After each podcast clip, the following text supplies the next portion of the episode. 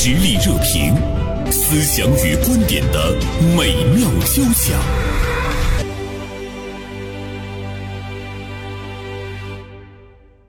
今天和大家来聊一聊目前正在热映的一部电影《三大队》。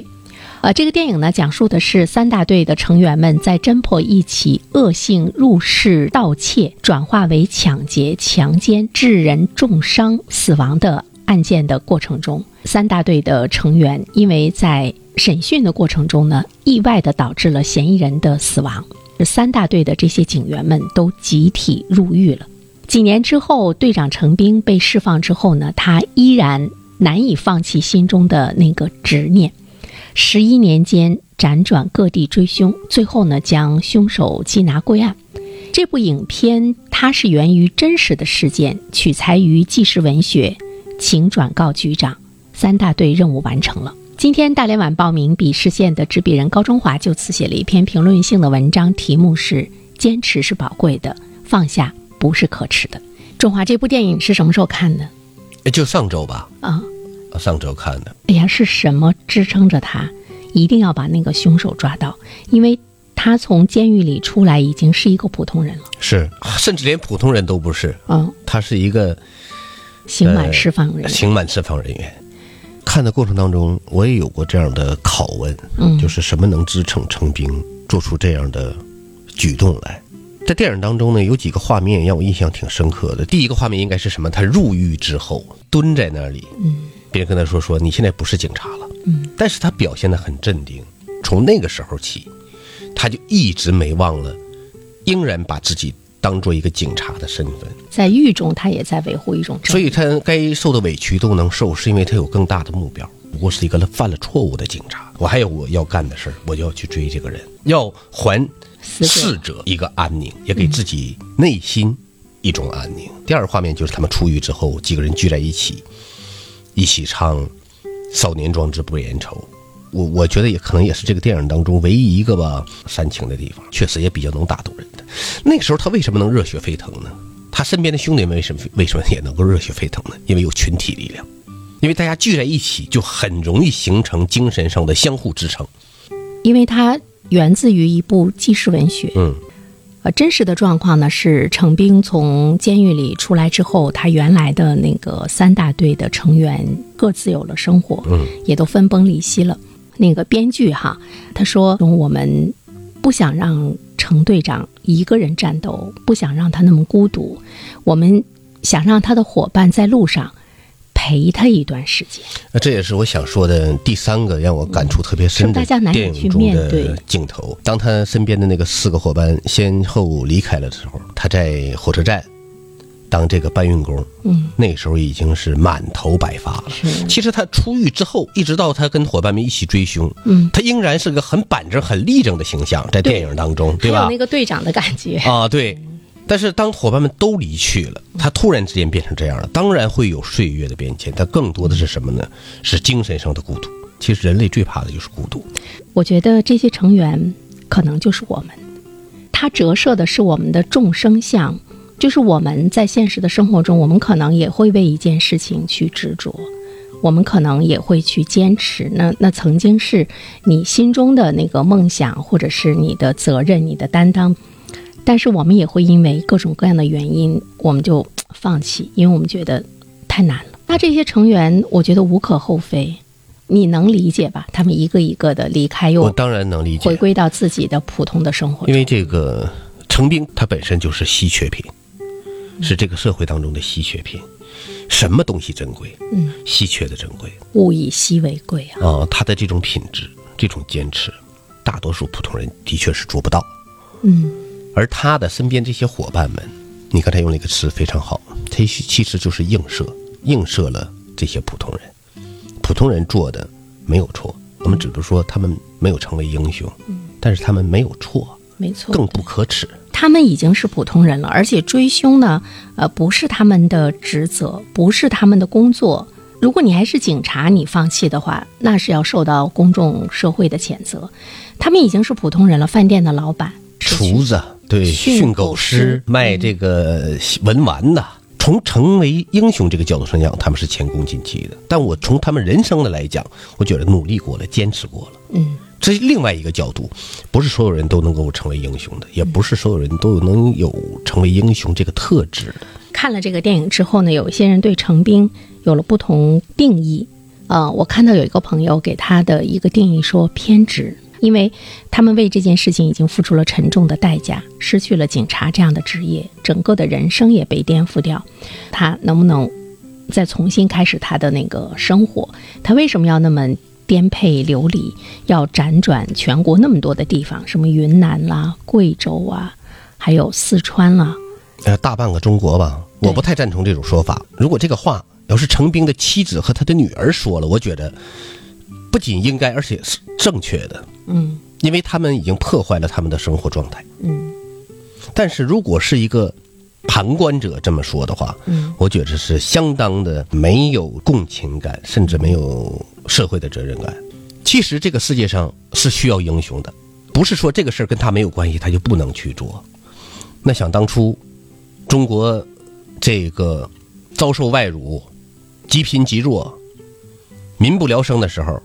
毛泽东为什么要站出来？跟他有什么关系？他是吃不下去饭了吗？周恩来为什么要站出来？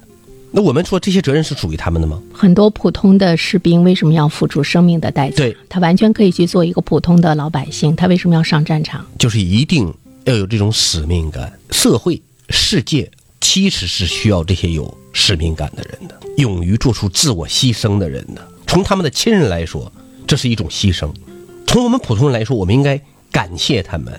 我们为什么尊重成兵？是因为这样的人存在会给我们带来益处。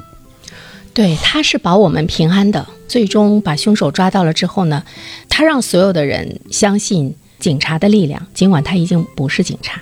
如果我们有太多的案子，杀人凶手逍遥在外的话，其实我觉得他会让每一个普通人感觉，一个是自身的一种不安全，另外一方面的话呢，他会。让太多的普通人感觉到这个社会的一种不公平，而且他也会质疑公权力，就是你们究竟在做什么？十多年了，凶手没有抓到，你们究竟在做什么？所以我觉得程兵他本身他是他是给了大家一个一个答案。我觉得生活中可能就是有这样的一些人，他们在默默的是保护着我们平安，但是他自己得到了什么？他得到了自己内心的宁静，自我的认可。他为什么要去追？他不追的话，他可能寝食难安。那是他心中的一根刺，他不拔出来的话，他这一生可能他过得未必有比他去当一个清洁工会好。很不好，十多年追凶，他也希望，他也疲惫，他也孤独，他也痛苦，他也彷徨，很多时候也想过要放弃。我在电影里看到一个镜头，就是他在一片那个破碎的。镜子前看到自己的时候，是他哭了。他是不是也看到了自己世俗人的眼中的那个破碎的人生？我想，程兵这么一个人呢，是不太在乎别人的眼光的。他在乎的是自己的人生。他之所以流泪痛苦，也是因为自己的人生。嗯，他觉得这个镜中就是个破碎的人生。他也想过普通人的日子，但是如果没有这件事的话，他会选择做一个普通人的。在现实的生活中，因为这个作者嘛，他是写的是真实的事情。他说，他最后一次给他打电话的时候，程兵说，这件事情已经过去了，因为他已经把凶手抓到了嘛。他说，这件事情已经过去了，我放下吧，我们开始新的生活。我觉得程兵他不是一个说一定要在一些对于他公不公平的事情上，他去那个偏执，去那个较真儿。其实，对于程兵的人生来讲，他也有放下。我们更多的普通人，可能有的时候，你可能会去计较的是，他对我公不公平。如果是偏执于这样的一些事情的，哎，你说是不是永远放不下？英雄和普通人的区别就在于，他们所坚持的是大多数人坚持不了的。嗯，而我们普通人之所以是普通人的原因，就是因为我们放下的，常常是英雄放不下的。这就在于说，他们的行为最后显得很独特。多数人能做到的这个东西，我们一定它不是没有价值，它它但是可能这对于公众来说，这个价值感就降低了。刚才我们曾经跟袁生讨论过，说科学家科学家的坚持使命感，那你一定要去做吗？对吧？你一定要穷守耗精，终你的一生就要达成一个目的吗？它就是使命感。对吧？我们普通人什么的，我们我们也有过自己的坚持，但是我们后来把更多的精力、时间用在了怎么说呢？说世俗的快乐也很重要，但是从一个社会的角度来说，嗯，这种过度的坚持其实对社会的价值不大，对我们个体可能是有价值的啊。我们刚才说每个人都有使命感，就是我们普通人，你是不是真的找到了你的那个使命？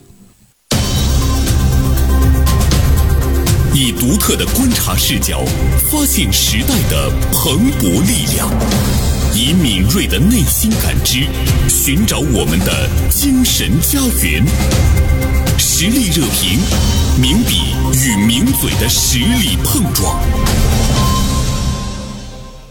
今天呢，我们和大家来聊一聊最近正在热映的一部影片《三大队》。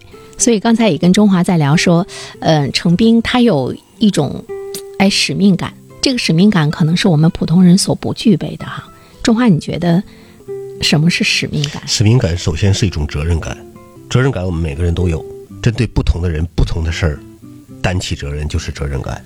程兵为什么他有执念？第一，这个人呢是在他们手上跑掉的；第二个，他们有同事因为这个呢失去了生命，也有一帮兄弟因此入狱，失去了。他们原有的生活，他都觉得这些事儿是缘起于这个人，他觉得这个事儿必须由我来承担。那我承担的最好的途径，我就是要把他缉拿归案，亲手将他缉拿归案，我才能告慰当年的受害者，告慰离开的同伴，告慰那些因此入狱的手足一般的同事们。其实没有人要求他，但是。他自己要求自己责任感。你说使命感，它是一生中始终如一的呢，还是说使命感在生命中是分阶段的？我们在不同的生命阶段，我们有不同的使命。使命感肯定不是唯一的。你比如说，我们可能同时有多一个、多个使命感。比如说，我在做好科研工作的同时，我还要扮演好其他的角色，一定有主次之分。我们可能在不同的阶段。甚至有不同的主要的使命感。那我们每个人可能都有说，为人父母之后，我要一定要好好教育孩子。那时候这个使命感，就要我们长时间的扮演这个角色。那我们刚才说使命感，它不是唯一的，它在你生命的不同阶段，呃，使命感是不一样的哈。那对于程兵来讲，他当警察的时候捉拿凶手是他的使命，对吧？当他出狱之后，成为一个普通的老百姓的时候，按理来说，他的生命就进入到了另外的一个阶段。人们可能会觉得这个时候你你放下也没有人对你有更多的那种谴责，但是他依然是把它当成一个使命。所以，我我经常在想的是什么？就是呃，程兵把这个凶手缉拿归案了之后呢，在他再普通不过的会被人们遗忘的这样的这个日常的生活中，如果他再次遇到不公正的事情，或者是他也突然之间在这个人群中发现了一个。正在这个被公安部通缉的一个逃犯的时候，他是不是还会？他会。我我们说，所以他的这个使命感，你会感觉他不是阶段性的。我们的使命感呢，有的时候会跟自己的职业、自己的角色相关。嗯。但更多的时候是跟我们的内心世界相关的，跟这个人是相关的。就是你不管你做什么，嗯，你是什么样的角色定位。这种始终使命感是一直在的，或者说，我觉得使命感是不是也是我们对自己的一个人生的定位？就是我，我来到这个世界上，我究竟没错要做一些什么？是像刚才中华问我说：“袁生，你的使命感是什么？”我说：“我一直没有特别认真的考虑过这个问题，只是在我看了三大队的这个片子之后，这两天我突然之间在问我自己：我的人生，我的生命的使命究竟是什么？”中华，你的使命是什么？我觉得还还上升不到使命感，只能是内心的一种驱动吧。嗯，而使命感其实它就是内心的驱动力。对，就是每个人内心的驱动力啊，这个好，驱动力。呃，我我的驱动力就是什么呢？我要尽可能的通过我的文字，让这个世界多一点点美好。我现在就在做这个，我就做的挺快乐的。嗯，几天不写，嗯，我就会觉得，哎。怎么能这么荒废生命呢？我想，我这个感觉，当然跟人家成兵那个举动啊，有这个云泥之别，但是呢，某种性质上是一样的。你什么时候意识到的？你的使命感是这个？我也大概也就是这一两年吧，一年多的时间吧。嗯，啊，其实之前一直有，但不够坚持。或者是说，你没有把它上升为你的一种一种责任和使命的时候，它在你心中的分量是不够的。就像我这两天我看三大队的这个电影，我觉得我收获特别大。我突然之间觉得，作为一个主持人，我的使命感就是要，呃，通过我的声音、我的思考，我要把一些美好的东西、有价值的东西要去进行传播。我希望能够和大家有共同的那种进步和思考。无论发生什么，这个就是一直是需要我去坚持的一件事情。当我特别明确，而且我特别确定的时候，有一种开心，嗯，就是好像是你一下子变得简单了，有没有那种啊？啊？对，简单。可能大家会觉得说。哎呀，那你你你们俩人思想境界不高，你们就是记者，就是主持人，这这本来就是嘛。是，他一直是我们的一个职业在做，但是当你真正的把它当成你的一个使命的时候，其实你内心的状态，就你自己的状态是不一样的。我为什么要说自己的状态？就是我看那个电视剧版的三大队的时候，秦昊演的，他出狱之后呢，他在一个洗车行洗车，那个时候他是萎靡的，过去的那些同伴他都不愿意见，当他。在心中升起了我重新要缉拿凶手，在墙上挂满了地图，又开始了我们经常看到的只有在那个公安局的办公室里才能看到的那种办案的场景的时候，大家说他有了精气神儿。嗯，我给他的定义呢，我我说他又活过来了。我们在说有些人活着，其实他已经死了；有些人死了，其实他还活着，就能感觉他又活过来了。我觉得那个是对于我们个人来讲，当我们明确我们自己的使命感的时候，它给你生命的注入的，很值得我们去追寻和拥有。你你从当中能找到自己想要的东西。嗯，我们说使命感，它可能会演化成对社会、对世界有价值，但更多的最早，它一定是对自己有价值。是，所谓的内心的驱动力。嗯，就跟成兵一样，那成兵他归根结底，他就要。完成他的这个使命，嗯，那我们也找到了我们的使命，而且我们人的使命，它其实是要经常校正的，然后我们有的时候走着走了就会就就模糊了。等你到中年的时候再问自己，嗯，自己会有点模糊了，含混了。我我特别理解中华说的那个校正，有的时候我们会去想说，你以什么为参照物为标准去校正？嗯，我觉得。就是你的内心的平静和快乐感为校正，不是社会的标准。比如说社会成功的标准啊，社会对一个人的那个价值评判的标准。如果你是以那个为标准的话，那可能你你始终是焦虑的。所以我经常在想，就是为什么在我们今天的生活中有很多人他会抑郁、会焦虑，他有着丰厚的这个衣食住行，也没有成兵去追凶的过程中的风餐露宿，但是呢？你没有他内心的那个那个平静，甚至于没有他内心的那个骄傲，是因为什么？就是我们有的时候会说忘了，我找不着我的使命感了。嗯，你刚才说那个，你内心是不是在做这件事的时候，你会获得一种异于寻常的宁静？你的进行的过程当中，你也会获得异于寻常的快乐。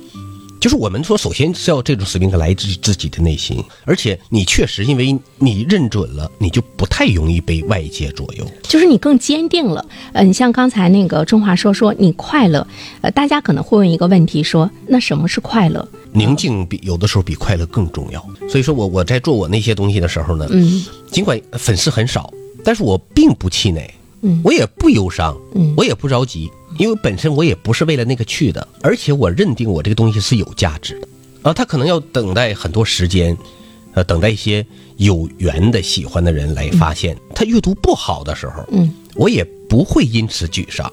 所以有一句话说的特别好，说你坚持不一定能成功，但是你不坚持，你肯定不会成。所以我我用我这种心境去体会成冰的心境，呃，旁边所有的人都在反对他。